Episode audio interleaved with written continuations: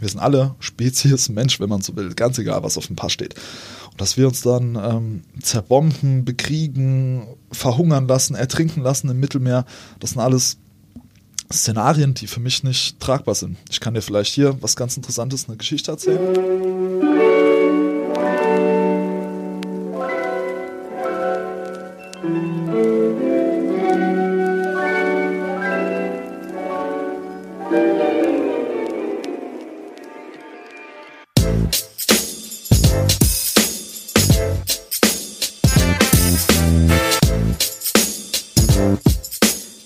Herzlich willkommen zu einer neuen Folge von Erzählmo, dem Interview-Podcast aus dem Hause Nick Media. Mein Name ist Nick Kassner und ich unterhalte mich in diesem Podcast mit interessanten Menschen, die für ihre Ideen brennen, die ihre Träume leben, die was bewegen wollen oder eben auch einfach nur was zu erzählen haben. Das können Unternehmer sein, genauso wie Künstler, Sportler, Politiker oder eben der ganz einfache Mensch von um die Ecke.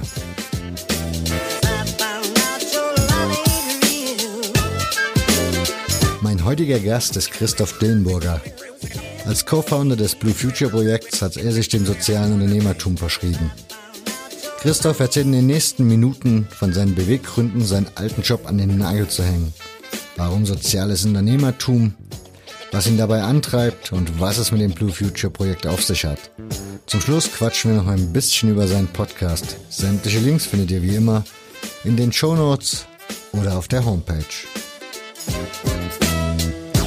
Und nun viel Spaß mit Folge 4.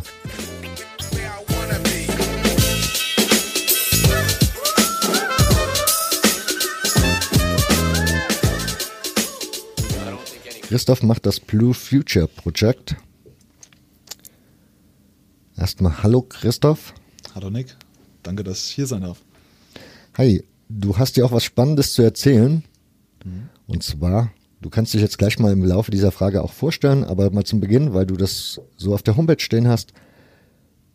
Da steht geschrieben über dich, dass du mit diesem Projekt angefangen hast, seit du das Potenzial von sozialen Unternehmer Unternehmertum erkannt hast. Genau. Wie kommt man denn dazu, dieses soziale Unternehmertum zu erkennen oder wie hast du es erkannt? Das ist eine gute Frage. Ähm, ich habe vor nicht allzu langer Zeit, vor zwei Jahren, hat das angefangen, habe ich ein Buch in die Hand bekommen und dieses Buch hat in mir nochmal viele Denkprozesse angestoßen und in diesen Denkprozessen habe ich dann ähm, ist besser? Hm?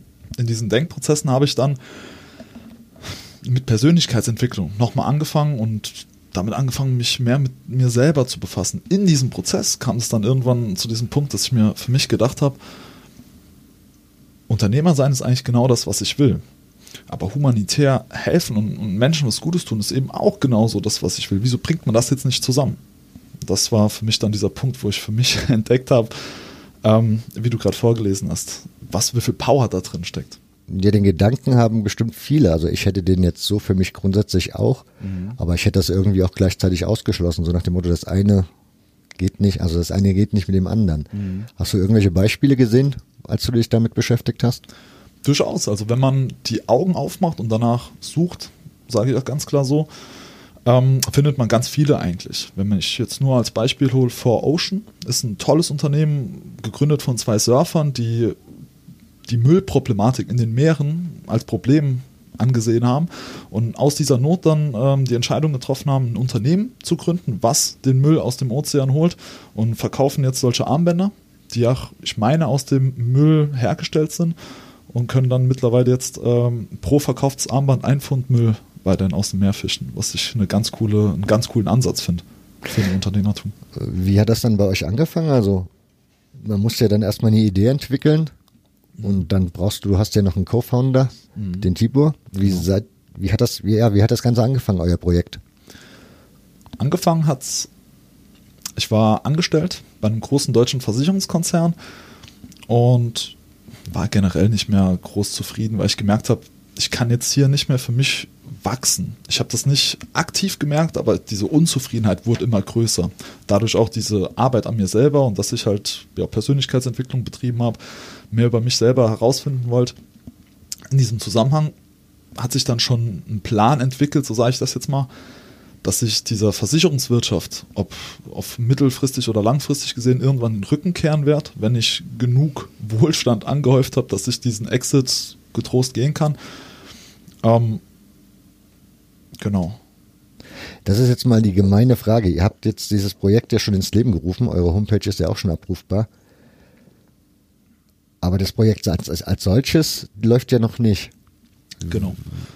Grundsätzlich, wir haben jetzt verschiedene, ähm, die ersten Steps gemacht auf Was, unserem Weg. was sind so die ersten Steps bei sowas? auf unserem Weg, das Startup zu gründen. Ähm, wir haben zum Beispiel einen Online-Shop jetzt live gebracht, äh, wo wir unsere Fans, unsere, unsere Follower für, für dieses Movement sich Merchandise kaufen können, wie T-Shirts, Tassen, äh, eine Tasche, so Sachen. All die Erlöse, die wir damit erzielen, gehen genauso in die Finanzierung unseres Startups wie das restliche Geld, was wir einnehmen.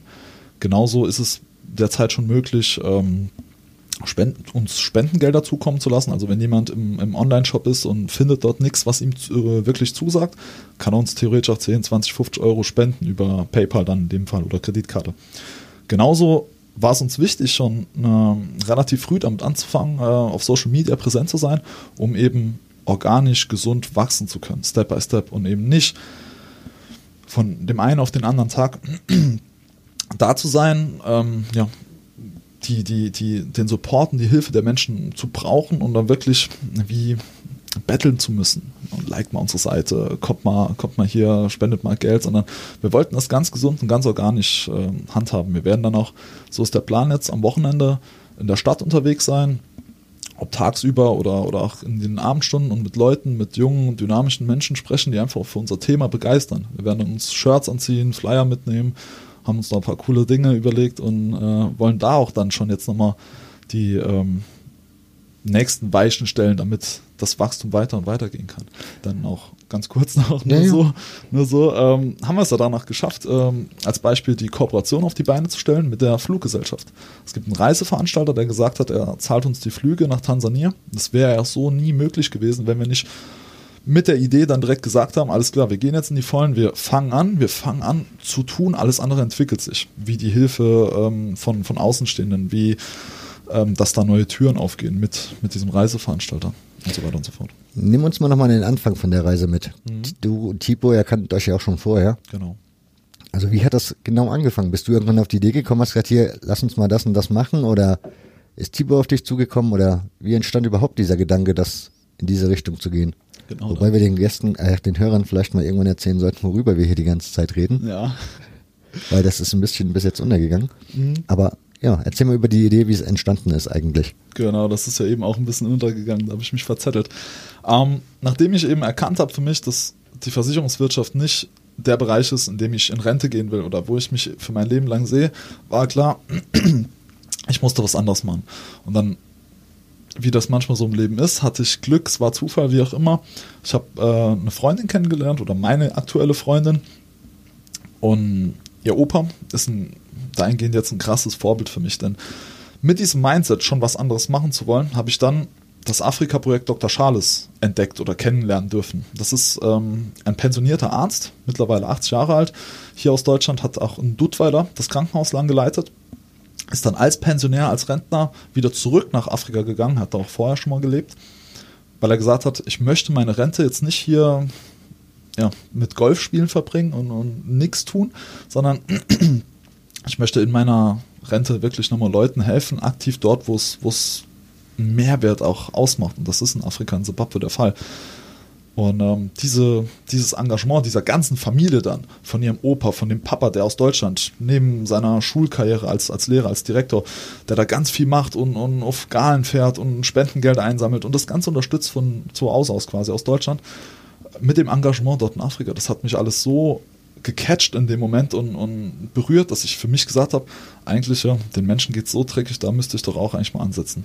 Ich habe ja in einer anderen Folge auch eine, ähm, also in einer anderen Podcast-Folge von, von meinem Podcast, habe ich auch darüber gesprochen, wie viele Möglichkeiten es da gibt zwischen Tierschutz, zwischen äh, Klima, Umweltgeschichten, für die man sich einsetzen kann, äh, Menschenrechte, es gibt so viel und da ist Afrika ja nur die Spitze des Eisbergs. Und so kam das dann, dass ich gesagt habe, für mich, ähm, ey, nee, ich muss da jetzt mal konkret machen, ernst werden, die Dinge rund machen und dann eben ja ein Konzept an, an den Start bringen, was, was wirklich einen Unterschied machen kann oder was bewegen kann.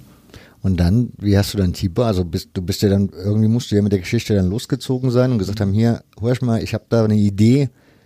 Also war der sowieso schon ein Ansprechpartner oder ist es erst über diese Geschichte geworden? Tibor und ich sind schon ganz lang gute Freunde, kann man jetzt sagen. Und wie das dann oft so ist in guten Freundschaften, hat man dann hin und wieder immer mal die Situation, dass man sagt, ey, eigentlich müsste man hier ein Unternehmen gründen, eigentlich müsste man hier äh, geschäftlich zusammenkommen oder businesstechnisch. Und Tibor hat selber International BWL studiert, also wollte auch immer ein Unternehmen gründen, ein Startup gründen und war in dieser Zeit, in dieser akuten Zeit selber im Auslandssemester in Madrid. Und äh, weil Tibor sehr versiert ist, was Englisch angeht, da habe ich ganz normal die Grundkenntnisse, aber auf dieses Business Englisch fehlen mir ganz klar die Dinge, die er dort von frühester Kindheit schon mitbekommen hat. Ich wollte ihn von Anfang an dabei haben. Und äh, weil ich ja wusste, wie er drauf ist, habe ich es ein bisschen äh, smart angestellt. Ich habe ihn angerufen und habe gesagt, du T, ich habe da eine Idee, ich bin da was am Arbeiten, könntest du mir das mal ins Englische übersetzen? Ich will das ein bisschen größer machen. Und mit dem, mit der Frage hatte ich ihn dann direkt schon, weil als er gelesen hat, was ich davor habe, dieses Konzept, war er direkt so sehr involviert, dass danach äh, kein Problem war, ihn mit an Bord zu nehmen. Also für ihn war das auch irgendwie von vornherein gegeben, dass er gesagt hat, ich wenn, dann will ich einen irgendwie sozialen Background dabei haben, bei meiner Unternehmensgeschichte. Mm, das kann ich dir jetzt so aus dem Stillgreif gar nicht beantworten. Ich weiß, dass er vorher sich schon ähm, für Projekte eingesetzt hat, die ähm, humanitär waren, die sozial waren. Ich weiß, bevor ich ihn angefragt habe, war er gerade an, an, einem Projekt äh, dran, wo es darum ging, ähm, die, die Amokläufe in der USA zu stoppen. Also das war so seine Intention dort, den Save the Kids. Das war so der übergeordnete Titel, den Menschen dort helfen oder den Kindern, dass die eben nicht mehr äh, in der Schule Angst haben müssen, erschossen zu werden unabhängig davon kann ich jetzt aber nicht sagen, ob er da nur immer für das Soziale gebrannt hat. Ich kenne ihn als sehr, sehr sozialer Mensch, deshalb wäre das auf jeden Fall denkbar. Dann nimm uns mal mit und erklär uns mal Blue Future Project. Was heißt das jetzt genau? Was ist konkret euer, euer Ding, gerne. was ihr da startet? Mit dem Blue Future Project gründen wir ein Startup, dessen Ziel es ist, jedem Mensch in Afrika den Zugang zu sauberem Trinkwasser zu ermöglichen. Ich bin mir bewusst, wenn man das als erstes, das erste Mal hört, klingt es immer sehr heroisch und sehr groß und boah, das haben wir ja schon ganz viele vorher probiert. Ähm, all diese Vorurteile würde ich gern kurz mal zur Seite stellen und einfach ähm, den Zuschauer mit auf eine Reise dahingehend holen. Ähm, der größte Transfer, den wir, den wir leisten müssen und die größte, das größte Dogma, was wir zerreißen müssen, wir haben es ja eben schon im Vorgespräch kurz angerissen, ist ganz klar, ähm, dass wir den Menschen zeigen wollen, man kann unternehmerisch erfolgreich sein. Man kann sogar Gewinne einfahren und was ganz Tolles aufbauen. Aber ich darf doch hintenrum nicht vergessen, ich bin nur Mensch und ich kann da auch nochmal was zurückgeben. Getreu immer nach dem Motto, wenn ich einen Schnitzel gegessen habe, bin ich irgendwann satt. So, ich habe es jetzt ganz nett ausgedrückt. Ähm, ich, ich will super gern als Unternehmer 100 Millionen Euro Umsatz machen, weil dann weiß ich, dass ich 100 Millionen Menschen täglich helfen kann, nachhaltig Wasser zu bekommen, immer. So, wenn das einmal umgesetzt ist, dann läuft das auch heißt nichts anderes wie, ähm, ja, da wollen wir eben die Leute mitnehmen und zeigen, dass es möglich ist. Es ist ja immer in der Menschheit so, die, die, die Gesellschaft oder die Menschen haben ganz lange mit irgendwas ein Problem, bis einer kommt, der sagt, ja, ich habe es dann einfach gemacht und es funktioniert, so geht's, jetzt, jetzt können es alle machen. Und das ist so ein bisschen da unser Traum ähm, hinten dran.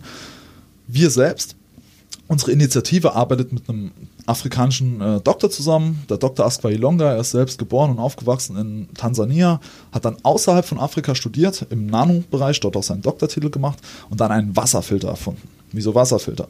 Weil er selber in seiner Kindheit äh, Freunde, die mit ihm groß geworden sind, wegsterben gesehen hat, weil die halt alle dort dreckiges Wasser trinken.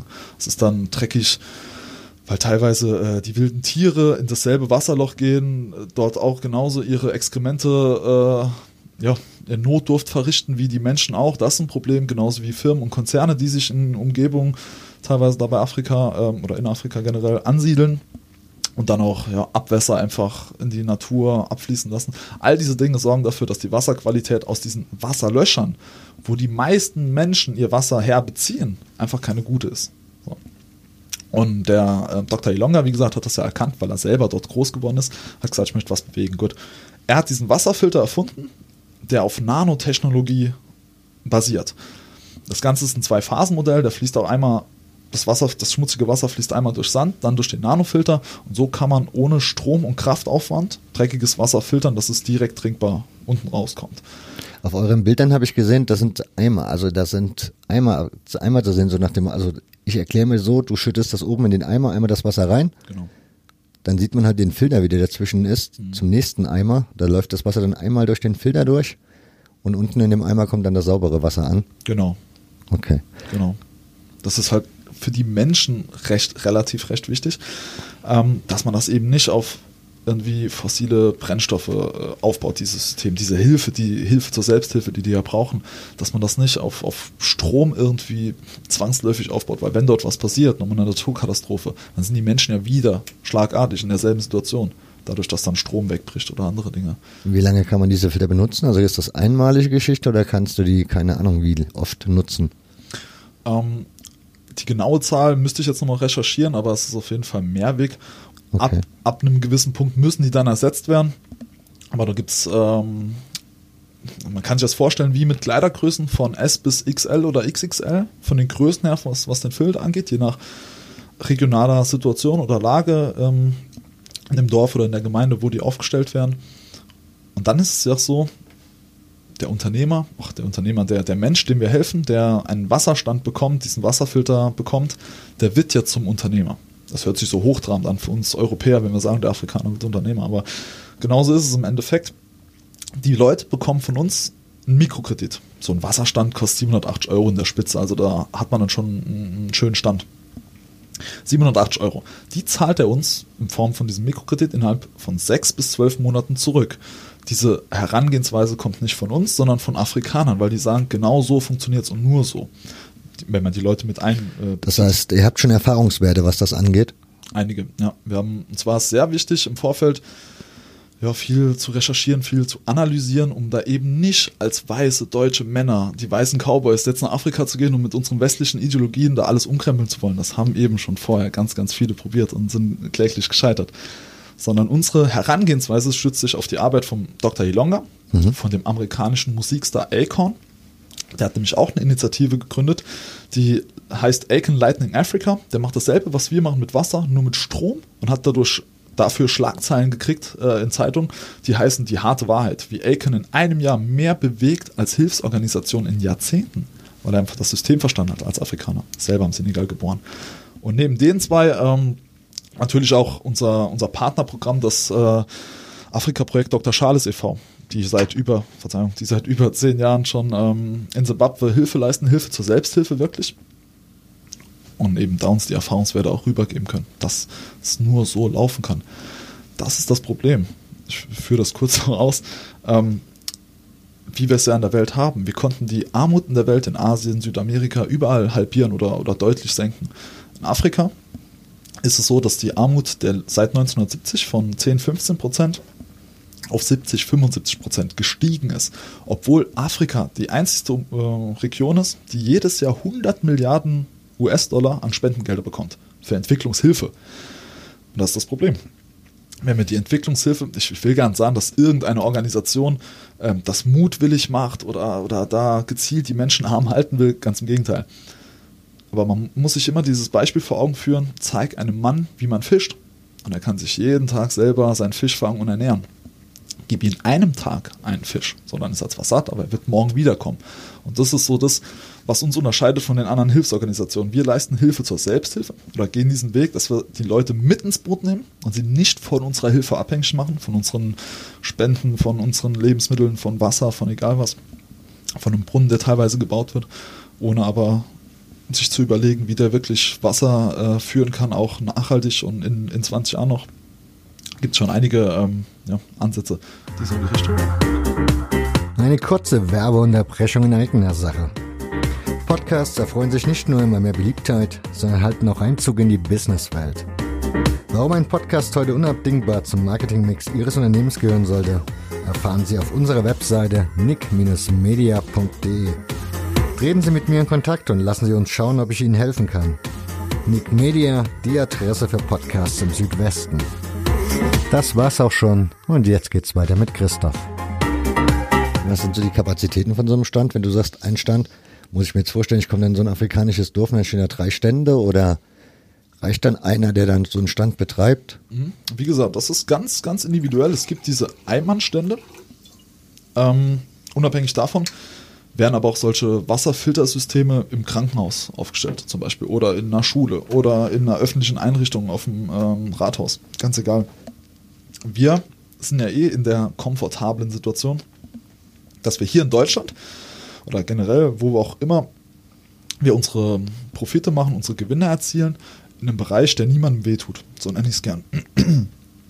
Und dann bringen wir die Gelder einfach für humanitäre Hilfe nach Afrika. Das heißt, uns ist es im Endeffekt egal, ob wir jetzt eine Schule mitfinanziert haben, ob die auch dann einen Wasserfilter dort hat, damit die Kids und der Lehrer und die ganzen Menschen dort einfach sauberes Wasser trinken können, ob wir das so einem Entrepreneur in einem afrikanischen geben wollen. Ist für uns in erster Linie mal egal, weil uns wichtig ist, dass es den Menschen besser geht, dass da eine Infrastruktur entsteht und das alles läuft. Okay. Und wie finanziert ihr das alles? Konkret sieht unser, unser Konzept so aus, dadurch, dass ich die letzten vier Jahre bei einem großen deutschen äh, Versicherungskonzern gearbeitet habe und dort auch viel mitbekommen habe, ähm, ja, wie man Immobilien zum Beispiel so finanziert, dass die Mitkauf direkt im positiven Cashflow sind.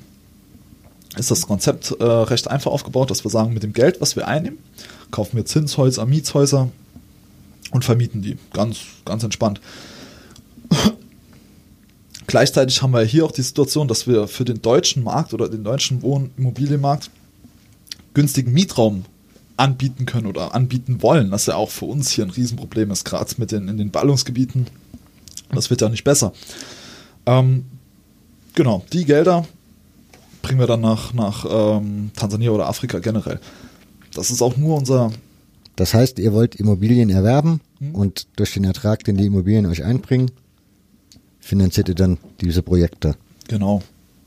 Die Immobilien stellen dabei nur in Anführungszeichen ähm, das erste, die erste Stufe der Treppe dar. Denn ich komme, wie gesagt, aus dem Versicherungsfinanzbereich. Immobilien heißen nicht umsonst Betongold. Wenn man das mit Sinn und Verstand angeht, und ich rede jetzt nicht äh, davon, in London oder Berlin oder München jetzt ein Haus zu kaufen, weil da ist es sehr teuer, da babbelt der Markt, wie man das so schön sagt.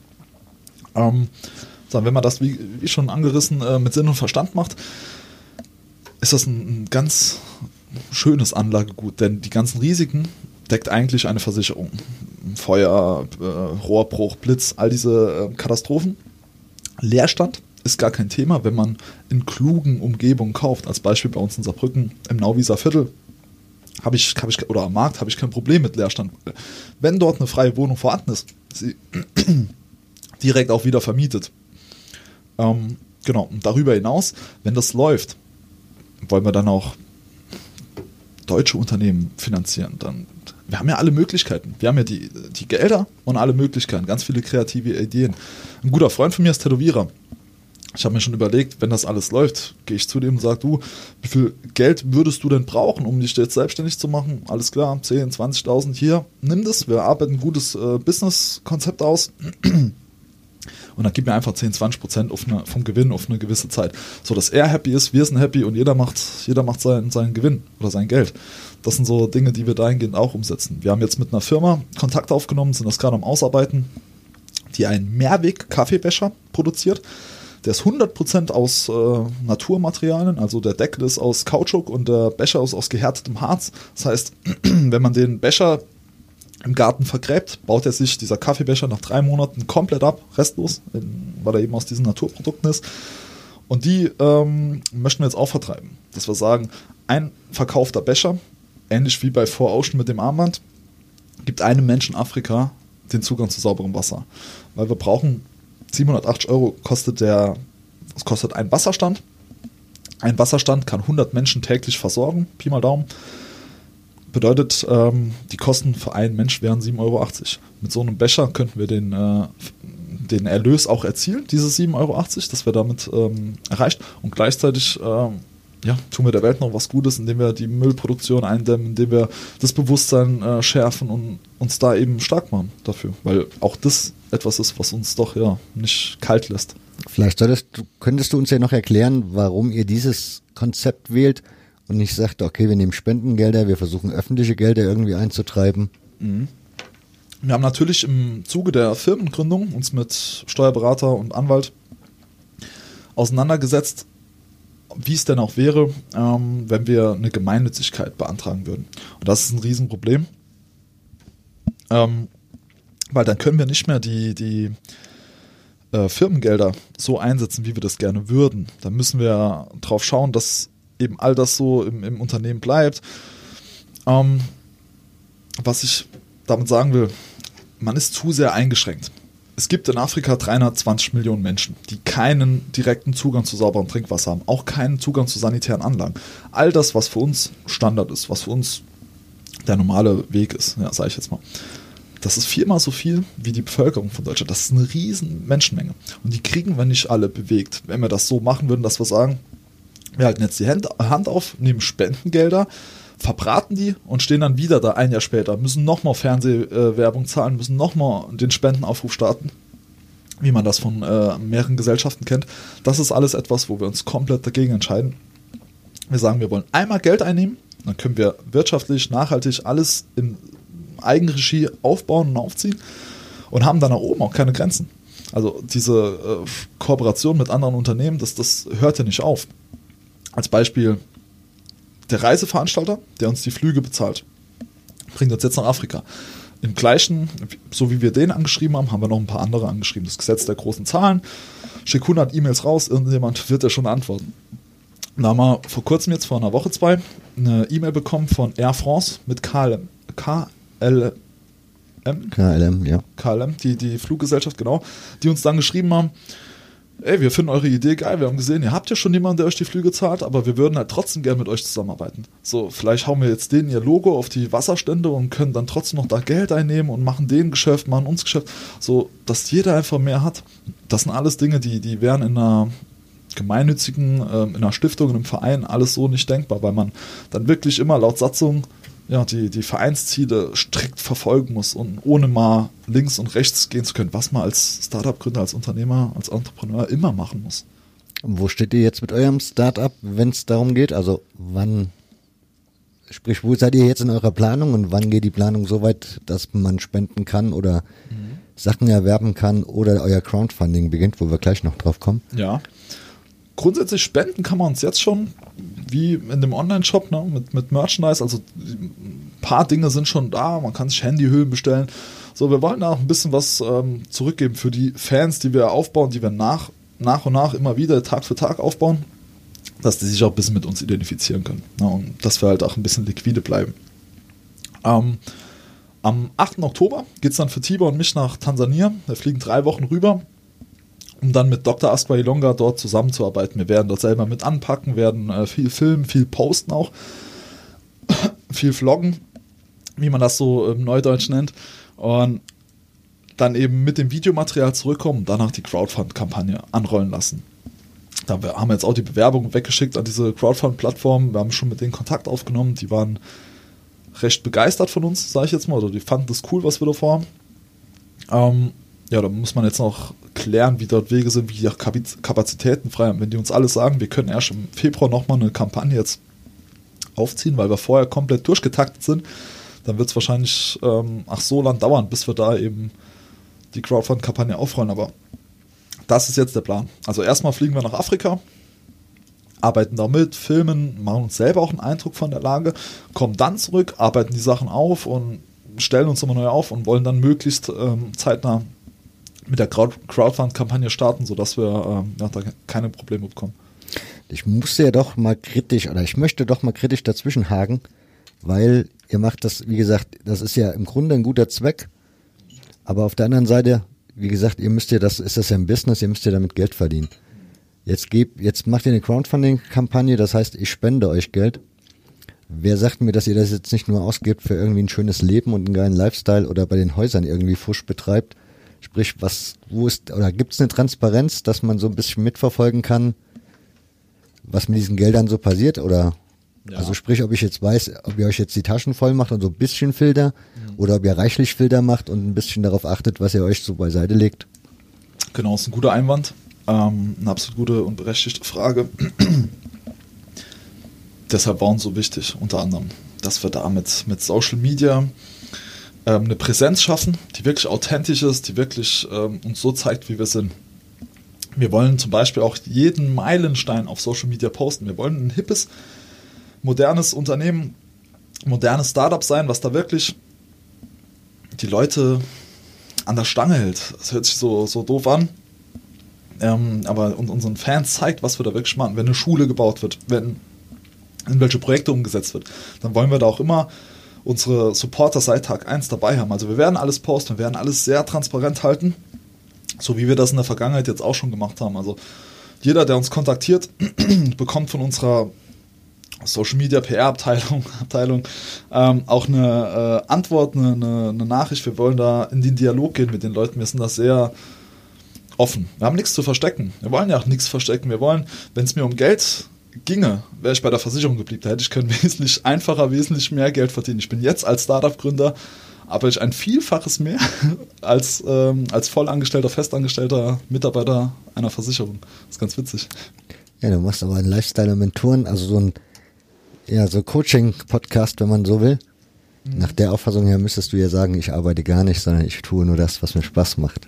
Absolut, absolut. Das ist, äh, das ist das, wie ich mich da ausrichten wollte. Wenn man, äh, wie ich finde, seine, warum er gründet hat, dann braucht man keinen Wecker mehr. Dann braucht man niemanden, der morgen, äh, morgens sagt, ey, steh mal auf, mach mal das, mach mal das. Ähnlich wie bei dir, dass wir uns jetzt heute getroffen haben, das ist ja keine Arbeit mehr für dich. Das ist einfach Richtig. ein schönes Gespräch.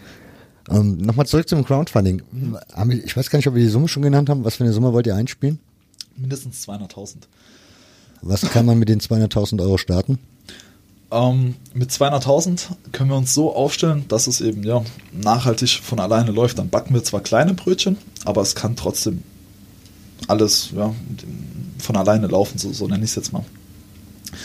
Bei Immobilienfinanzierung ist es so, dass man in Deutschland mindestens 10% des Kaufpreises braucht. Also wenn, wenn ein Haus jetzt eine Million Euro kostet, ein Mehrfamilienhaus, bräuchten wir 100.000 für die Kaufnebenkosten, um es zu finanzieren. Dann kann uns die Bank ähm, über 30, über 20 Jahre, wie lange man das eben stricken will, die Finanzierung so fertig machen, dass es, je nachdem, wie das Angebot dann ausfällt, direkt so eine ähm, ja so ein Deal ist, der der Gewinn Gewinn abwirft. Ich könnte jetzt mit dir online gehen bei Imo Scout 24, da zeige ich dir zwei drei Häuser aus Saarbrücken, bei denen die Brutto-Mietrendite genauso in dem Bereich liegt, wo wir da wird ja dann immer schön angegeben, dieses Objekt wirft im Moment 60.000, sage ich jetzt mal, brutto ab im Jahr pro anno. wenn man dann weiß, ich habe nur 30.000 äh, Aufwendungen für einen Kredit als Beispiel für diese Immobilie, ist klar, 30.000, die anderen 30.000 sind mein Gewinn. So, nach Kauf. Und sowas ist absolut möglich. Ich habe mir als Beispiel den Podcast von Alex Fischer, auch ein großer Immobilieninvestor aus Düsseldorf, habe ich mir angehört, ähm, hat auch nochmal erzählt, was für Deals der jetzt vor kurzem ausgeschlachtet hat, teilweise sogar in München, teilweise da, teilweise da, wo ich mir denke, meine Herren, hätten wir diese Häuser jetzt schon, dann ja, könnten wir einigen Menschen helfen. Ähm, das, also das heißt, ihr macht jetzt, das, wie gesagt, ihr fliegt jetzt nach Tansania, mhm. Guckt euch das Ganze da vorne vor Ort nochmal an. Mhm. Dann macht ihr daraus einen Film. Der, damit startet dann irgendwann demnächst eure Crowdfunding-Kampagne, also wahrscheinlich Anfang des nächsten Jahres vermute ich mal, weil Schneiden und so dauert ja auch ein bisschen, bis der Film produziert ist. Mhm. Und dann soll es losgehen. Genau. Habt genau. ihr euch ein Ziel gesetzt, was ihr dann sagt, 2019, das und das möchten wir gerne erreichen? Mhm. Ähm, so sind wir gestartet auf jeden Fall, ja. Wir hatten ähm, die Idee, mit Krypto das Ganze zu machen und da wollten wir eigentlich auch einen siebenstelligen Betrag einnehmen. Also so, da haben wir schon mit Beträgen von vielleicht zwei oder drei Millionen geliebäugelt. Da haben wir auch ganz klar gesagt, wenn wir den, das, das, die Obergrenze erreichen, dann können wir bis in 2022, 2023 100.000 Menschen täglich mit sauberem Trinkwasser versorgen. Unser Partner, der Dr. Ilonga, versorgt ja derzeit schon 25.000 Menschen täglich. Also die, die, die komplette Herangehensweise funktioniert ja schon einwandfrei. Wir wollen das jetzt nur mit äh, mehr Geld noch groß machen. Ja, macht er das eigentlich auch schon mit Unternehmern oder also mit diesem? Teilweise. Mit, ja. Genau, teilweise. Okay. Für uns ist es jetzt nur schwer zu sagen, ähm, ja, unser Ziel ist das und das konkret in, in Zahlen ausgedrückt. Denn diese 200.000, das sind, ähm, es ist lediglich der, das Mindest, Startkapital, was wir brauchen, um eben nachhaltig wirtschaftlich arbeiten zu können. Es gibt aber ein anderes Startup aus München, meine ich. Die wollten ein Elektroauto bauen, haben auch 200.000 gebraucht, haben dann darüber, dass die, dass die eine große Community hatten, relativ viele Fans, die 200.000 direkt voll gemacht haben, hat der Algorithmus der Crowdfund-Plattform die so gepusht im Social Media, im Werbungsbereich, dass auch große Investoren von außerhalb auf diese Company aufmerksam geworden sind und dann eben die Firma mit 20 Millionen ihr Crowdfund quasi beendet hat, weil da so viele Menschen gesagt haben, ich stecke da noch was rein. Wenn uns sowas passiert, klar, dann, dann reden wir da nochmal über ganz andere Zahlen. Deshalb, ich tue mir da im Moment relativ schwer, was Konkretes zu sagen. So viel wie möglich. Das ist immer, das ist immer der Ansatz. Also ich, ich will einfach jetzt loslegen. Es gibt für, für Tibor und mich, das kann ich glaube ich auch da ganz gut noch ähm, ergänzen, wir definieren uns nicht über, eine, über die Firma groß, wir definieren uns nicht über Gelder, die wir verdienen oder mögliche Gelder, die wir verdienen können, sondern ich definiere mich und bei Tibo ist es genauso über die Menschen, denen wir helfen, über die Hilfe, die wir leisten, ob die nachhaltig ist oder nicht, ob wir die Leute verarscht haben oder nicht. Oder? Das sind alles Dinge, an denen ich mich messe und auf die ich schaue. Deshalb, wenn es nach mir geht, würde ich jetzt gern einfach direkt anfangen, so schnell wie geht. Ähm, und danach schon äh, die ersten Steine ins Rollen bringen. Aber wo wir da wirklich jetzt rauskommen werden nach Crowdfund, ist ganz, ganz schwer zu sagen im Moment. Woher kommt eigentlich die Motivation zu diesem Sozialen? Also, ich meine, kann man machen, muss man ja theoretisch nicht. Ja. Ist natürlich schöner, wenn man es macht, aber mhm. irgendwo musst du ja dann die Motivation her haben. Also ich weiß nicht, bei mir wird, meine Eltern sagen immer zu mir Träumer, weil ich so ein Gerechtigkeitsfanatiker bin. So muss man es, glaube ich, ausdrücken. Mhm. Von daher, wie ist das bei dir? Also wo kam die Motivation her? Ich meine, andere sagen, mir geht es darum, Business zu starten, ich will Geld, ich will Erfolg, mhm. schönes Leben. Eben. Ähm, in dieser Reise, ich nenne es gern Reise, der Persönlichkeitsentwicklung, weil ich glaube, man ist nie an einem Punkt, wo man perfekt ist, wo man Perfektion erreicht hat im Leben, sondern es ist auch so, dass man Dinge wieder vergessen, da muss man, die, muss man sich nochmal dran erinnern, vielleicht auch bei einem Coaching oder sonst wie. Ähm, aber das ist ein stetiger Prozess. Bei diesem Prozess ähm, ist mir der Begriff Menschheitsfamilie auch wieder stark um die Ohren gehauen worden. Im Sinne von, dass ich mir halt viel zu dem Thema angeschaut habe. Menschheitsfamilie deshalb, weil es aus meiner Sicht der Dinge ganz egal ist, ob ich in der USA geboren bin, in China, Afrika oder eben im reichen Europa. Wir sind alle Spezies Mensch, wenn man so will, ganz egal, was auf dem Pass steht. Und dass wir uns dann ähm, zerbomben, bekriegen, verhungern lassen, ertrinken lassen im Mittelmeer, das sind alles Szenarien, die für mich nicht tragbar sind. Ich kann dir vielleicht hier was ganz Interessantes, eine Geschichte erzählen. Ich war im, im August mit meiner Partnerin auf Mallorca. Wir haben ein bisschen Urlaub gemacht da am Mittelmeer. Es war auch schön, eine Woche, tolles Wetter, äh, tolle Umgebung, wo wir da waren. Ähm, und an einem Tag, so im, im Mitte, Mitte der, dieser Urlaubswoche, ging es mir richtig schlecht.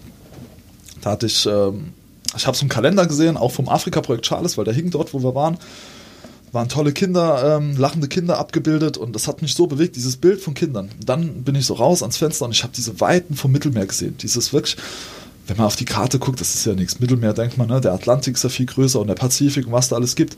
Aber das dann nochmal so zu sehen, das ist echt halt, wenn man davor steht, fucking groß ist. Und dann habe ich mich so in die Leute hineinversetzt. So, dass, es da, dass da ein Businessmodell entstanden ist, arme Menschen auszubeuten, ähm, dass sie ja, idealerweise alles verkaufen, sich alles zurücklassen, Family, Freunde, Familie, egal, äh, sich ein Boot setzen, was vielleicht ausgelegt ist für 20 Menschen. Das wird dann überfüllt mit 40, 50, 60 Menschen. Die aller, allermeisten dieser Afrikaner können nicht schwimmen und dann schickt die mal auf das Mittelmeer. So, diese endlosen Weiten, das Mittelmeer, was teilweise auch keinen nur entspannten Wellengang hat, so, das sind Szenarien. Das, das kann und will ich mir nicht vorstellen. Und dass wir dann uns da blind machen in, in einer Menschheitsfamilie als Menschen, ne, wie wir ja alle sind, nochmal nur, weil wir das Glück haben. Hier, Nick, du und ich, ne, wir haben das Glück, in, in Deutschland geboren zu sein. Es hätten uns genauso können anders treffen. Das stimmt. Und gerade weil wir hier so privilegiert sind und so, so reich und, und wohlhabend und ne, uns geht's, uns fehlt's an nichts. So, können ja alles machen, jeder sein, der, der wir sein wollen. Gerade weil das hier bei uns so ist, ähm, glaube ich fest in mir, haben wir eine Verantwortung den Menschen gegenüber, bei denen das nicht so ist. Ob das eine Energiewende so ist, also Deutschland müsste eigentlich nach vorne gehen und sagen, mit unserem Know-how, mit unseren Ingenieuren, mit unserer Technik, mit dem Geld, bringen wir das Ganze jetzt mal so nach vorne, ähm, ja, wie es richtig ist und holzen dann nicht in Hambach oder, oder wo dann NRW den Wald ab für, für die Steinkohle von E.ON oder RWE, wer das ist, ganz egal.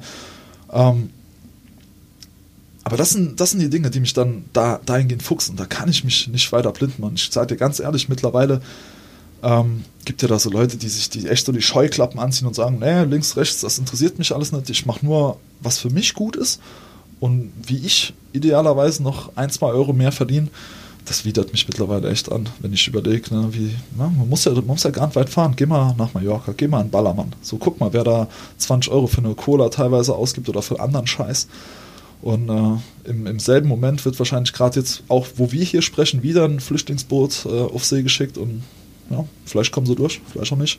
Im Juni, das sind offizielle UN-Zahlen, ähm, ohne das, was da vielleicht noch links und rechts hin runtergefallen ist, sind 637 Menschen im Mittelmeer ertrunken. In diesem Jahr, im Juni.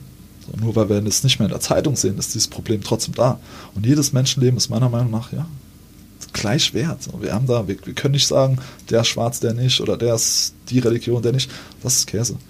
Und ich glaube auch in 2018 sind wir da weiter, so als Kollektiv, als Gesellschaft. Da kann man mittlerweile mal echt sagen, dieses braune Gedankengut, all das, was da eben mitschwingt, all diese Neiddebatten und, und was man da alles kennt, das braucht man, braucht man sich eigentlich nicht mehr geben. Schönes Wort. Dankeschön. Aber ja, jetzt wird es für mich umso schwerer, eine Überleitung zu finden. Aber dann muss es halt mal im harten Cut gehen. Ja, bitte. du machst ja selbst auch einen Podcast. Mhm. Wie bist du denn dazu gekommen zum Podcasting? Also, mhm. ja, wie hast du überhaupt erstmal davon Notiz gekriegt?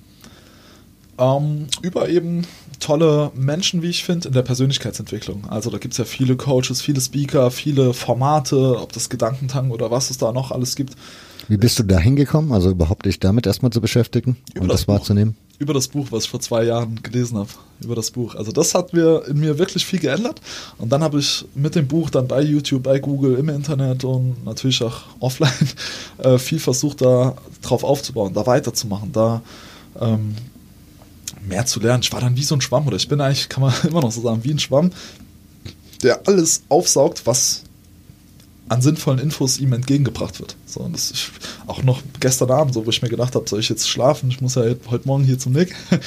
ähm, habe ich dann aber doch nochmal mir ein geiles Video angeschaut, weil mich das so gecatcht hat und mir diese, ja, die, die Learnings aus dem Video so wichtig waren in dem Fall. Genau. Und damit hat, bist du auf Podcasts gestoßen. Genau. Und wie kam dann der Punkt, dass du gesagt hast, das mache ich jetzt selbst auch? Ähm, vielleicht kennst du das aus deiner früheren Geschichte. Ähm, aber unabhängig, ne, diese, diese Speaker, diese tollen Menschen, die ich dann kennengelernt habe, die haben mich da, darauf aufmerksam gemacht. Da habe ich mir immer gedacht, ja, so mit, mit Menschen reden, sich zu unterhalten, das ist etwas, was mir liegt. Ich war nicht umsonst relativ erfolgreich da in, in der Versicherungswirtschaft und im Vertrieb.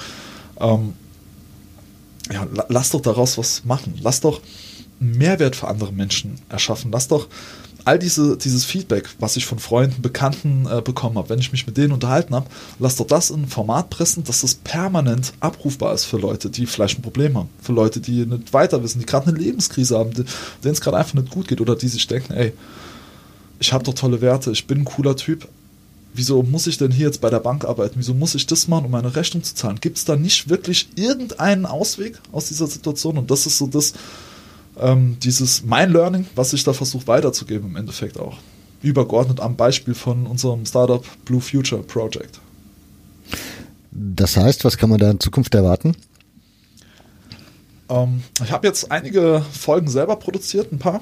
Die werden auch Step by Step ähm, hochgeladen, aber dasselbe, was wir jetzt gerade machen, so Interviews, das finde ich eigentlich nochmal der schönere Part, mit, mit tollen Menschen mich auszutauschen. Es gibt ja für, für diesen Bereich gäbe es ja tausend, tausend Möglichkeiten. Ich könnte mit 4Ocean ein Interview machen, mit, mit so einem Unternehmen. Ich könnte, ich habe mal ähm, mir ein äh, Unternehmen rausgesucht aus Deutschland, was äh, Inklusion lebt. Also das ist einfach ein Herr, der ähm, einen behinderten Legastheniker-Sohn bekommen hat, mit einer Behinderung Sohn.